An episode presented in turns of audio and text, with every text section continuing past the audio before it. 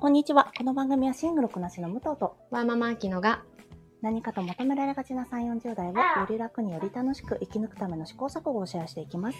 私たちの正解のない話ですが楽しんでいただければ嬉しいです。毎朝6時に配信をしています。本日もちょっと、あ、ごめんなさい。失礼しました。本日もすいません。冒頭にちょっとご報告だけ、あの、はい我が子をね、抱っこしながらの、はえー収録になりますので、ちょっと声が入るかもしれません。ご了承ください。はい。今月も3人でやっていきたいと思います。で今月私たちあの、えーセルフコーチングのテーマに合わせましてちょっとネガティブな話をね少し多めにしてるんですよね。それをいいことにね、これも良かれと思って喋っちゃいますよね、いろいろね。そうなんですよ。なので今回は私たちの恋愛関係で出会ったいろんな人がいましたねっていう話をねしたいと思います。まあ、需要があるかどうかがちょっとね、い謎なとこ本当ろですけどですよね。ちょっと私たちの記憶も新鮮かどうかがちょっとあれなんですけど、ねちなみにあきちゃん、今思い出せる方いらっしゃいますか？私は、なんか結構安定した恋愛をしてるって思われがちなんだけど、あの、過去にやっぱりね、あの、破天荒な方ともお付き合いした時期があ,、ったし、なんかね、友達からはね、その方をキャンドル・ジュンさんっていうあだ名をつけられてた。まあそういキャンドル・ジう、ュンさん。あの、キャンドル・ジュンさんが悪いとかどうこうじゃなくてね、うんうん破天荒ということじゃなくて、うんうん。なんだろうね、あ、まあ生、き様ってことね。そうね。ちょっとキャンドル好きそうで、ちょっと自分の世界をお持ちに見られるような彼とお付き合いしてた時に、あの、すごくね、ロマンチックな方だったから、毎うんう月記念日に、あの、ポエムをね、送ってくれたり、ポエムをしたためてくれるの？すごいじゃん。うんあの、うん先日のね、武藤さんの一人会でポエムっていう話題が出てましたが、まあ、あれはポエムと呼んでよろしいんじゃないかな？そうそう。だって実際さ、その方がさ、あの、作ったんだからね。そうそうそうそう。で、それがね、あの、毎回ポストカード式だったり、こう、本になった冊子状になっていたり、えすごいね、工夫を施されていて、うん。うん。あの、それはね、すごく愛が深かったなっていう思いなんだけど、あの、ちょっとね、依存性が高い方だったので、なるほどね。あの最終的にね、あの、ちょっとタイマーをね、あの、育て始めちゃって、急だ。なんかさ、カーブがさ、ポエムをしたためるからの 確カーブすごいね。なんでそこに行き着いたかわかんないけどね。本当だね。うんうん。それはね、やっぱりもうあの、ちょっとやばいなと思って、そこがね、うんあの、その恋愛の終わりになったけど、やっぱり私の心の中には深くね、あの、刻み込まれた恋愛だなって思うね。いやー、本当ですね。忘れられないいい夏でしたね。夏かわかんないけど、特別な夏だったそうね。そう。で、これ話すとね、本当なんか私のキャラと多分すごくかけ離れた人だから、いや、そうなんだよ。あの、ね、すあの、面白いなって、周りにもね、結構忘れないエピソードで覚えてくれるな。ね、だってさ、あきちゃんがなんか突拍子もなかった時期みたいなのってさ、ある人もいるけどさ、なんかあの時ちょっと変だったなみたいな時期、あきちゃんってそういうのが全然ないのによくそことマッチングしたよねというか、まあその彼が意外急カーブで来ちゃったっていうのがあるんだろうけど、そうだよね。だからなんか面白いよね、出会いってね。それゆえにさ、私もそっちになる可能性もあっただろうし、いやそうだよね。ね、出会いと選択っていうのは本当に人生を変えるなってつくづくね、思いますね。いや本当ですね。まあ、私今ねうんエピソードこの収録前からずっと思い出そう思い出そうとしてて 私本当にねどうしようもない人と会うこともあったんですけどもうね37になったらすっかり忘れちゃってんの。だって武藤はさ、多分うん本当に、あの、出会いの数で言うたら、そうそう。すごいと思うよね。一時だってさ、毎日違う人とデートして、そうそうあの、悪い意味じゃなくてね、こう、探し求めるっていう意味でさ、やってたのにね。そりゃエピソードもさ、あまたあると思ってたけど。そうなの。でもさ、私結構、あ、あかんみたいな、この、結構狭いんだよね。多分好きになれる人の範囲が。あ、本当？なんだろうな、この外見的なことはあれなんだけど、あちょっとこの人右寄りだなとか、結局そこね。そうそう、あちょっとこの人新自由主義的だなとか、あ自己、自己責任論が強い方だなみたいなのがあると、思想が合う合わないが大きいね。そうそうね、私さ、すっごい、あの、男の人と出会う出会わないの前のすっごい手前の話なんだけど、うん。もう、なんだっけ、アプリとかでやり取りを、まあ、してたんだよね、私は。うんうん。で、あの、そういう時のやり取りの、あの、文面だけでも、あ、この人ダメ、あ、この人ダメみたいなすぐやってたの。え、じゃあでもそれでせセンサーされた上で、うんあれだけの数と、そうだね。こうね、一回は会ってたっていうのはすごいね。いや、本当にね、ちなみに私がダメ基準、これいろんな人がいると思うんですけど、これうん友達と私とかでも全然違うからちょっと話してもいい、うん、聞きたい。そのね、私、あの、短文を何個も送ってくる人が苦手なの。わかります。おはよう、今日は？どうする？みたいな、刻むねっていう人。めっちゃ鳴るやつね。電話が鳴ってんのかと思うくらい、LINE の通知鳴るやつ。そう、なんかさ、そのリズムが好きな人もいるだろうけど、私は、うんうんあの、長文すぎない中文ぐらいが好きなんですよね。そうだね。あの、うんこうスクロールしなくても見れる範囲でそうそう。まとまってる文面。そうなんです。それを一回一回でお願いしたい。そうね。ね、なんかさ、急いでる時とかさ、うんなんか会話がすごい盛り上がってる時とかはいいんだよ。あの短文でも。喋るように送るやつね。そうそうそうそう。そうじゃない時はちょっと苦手なのと、あとね、あの、超音記号あるじゃん。ちょうんうんうんうん。あの、伸ばし棒。伸ばしねあの、ひらがなプラス伸ばし棒みたいな。はいはい。あ超音機能を多用しまくる人が嫌いなの。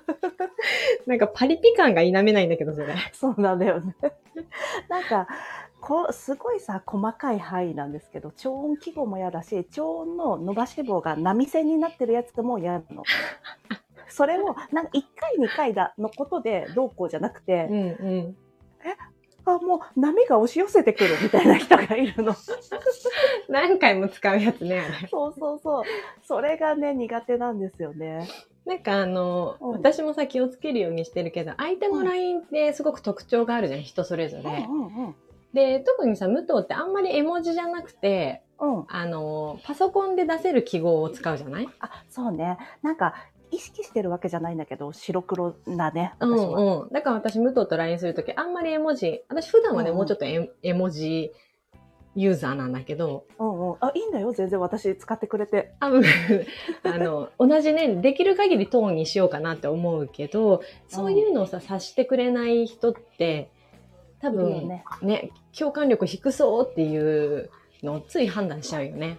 そうなんだよね。あとさ、これ自分もそうなんだけど、あの、わらを多用しちゃいすぎるっていう時があるの。そ うわかる。私も使っちゃうよ。そうそう。なんかさ、あ、1個の、なんていうの、1ラインにつき1個か2個までだなって思ってんの。勝手にね。なんだけど、あの3センテンス全部わらついてるみたいな時があって、あ、これは良くない。なんかバカにしてるっぽく見えちゃったら悪いなと思って、うんうんわらじゃないものにしたいんだけど、そういう時多分さ、絵文字の方がいいじゃん。そうなんだよ。そうなんだよ。難しいんだよ。でも、絵文字で笑ってんのにもう一回わら使っちゃうときあるからね、私。どんだけ笑いを求めてんの？っていう。なんかさ、照れ隠しみたいな時も使っちゃうじゃん。あ、そうだね。あと、これを、あの、丸で終わりにすると角が立つ気がしちゃうから、あの、わらってやったら、ちょっとマイルドになりましたよ、みたいなさ、うん。そういうので使っちゃいますよね。そうだね。なんか変な男の話したかったのに、全然私が思いつかなかったことによりすいません。LINE の絵文字トークになったね。ねなんかもっとあるんですよ。うん、きっとあると思うから、そこはまあ一人会ででもいいけどね、シェアしてもらったら面白ネタいっぱいありそう。ねあ、そうだよ。あのさ、あ私この間さ、失恋の会やったじゃないでうん、すか。うん、面失恋白かった。の会の時に、あの、前、あきちゃんとさ、あの、失恋後ってどうなるかみたいな話をしたじゃん。うん、うん。で、あきちゃんの立ち直りがめちゃくちゃ早いっていう話が、その時盛り上がったんで、ちょっとしてもいい、もらってもいいですか？え、ん私何言った？あきちゃんは、もう、なんか、一週間ぐらいもしないんだよ。一日か二日とかで失恋忘れるの？そうそう、あのー、え、ハワイのいた時の話かな？え、ハワイなんだろあのー、遠距離、結局別れずうに、うんうん。ハワイに私は行って、うん。だけど結局半年後くらいだったのかな？彼からお別れの手紙が届いて、と手紙で、時手紙で。間さ、しかもさ、その手紙がさ、うん秋野はきっと今ハワイでいろんなことを学んで、あの、うんなんだろう、まあいい経験をね、してるんだろうなってうん書いてあって、その後に、だけど俺は最低な男ですから、くだりが。もうね、急降下なわけよ、文面が。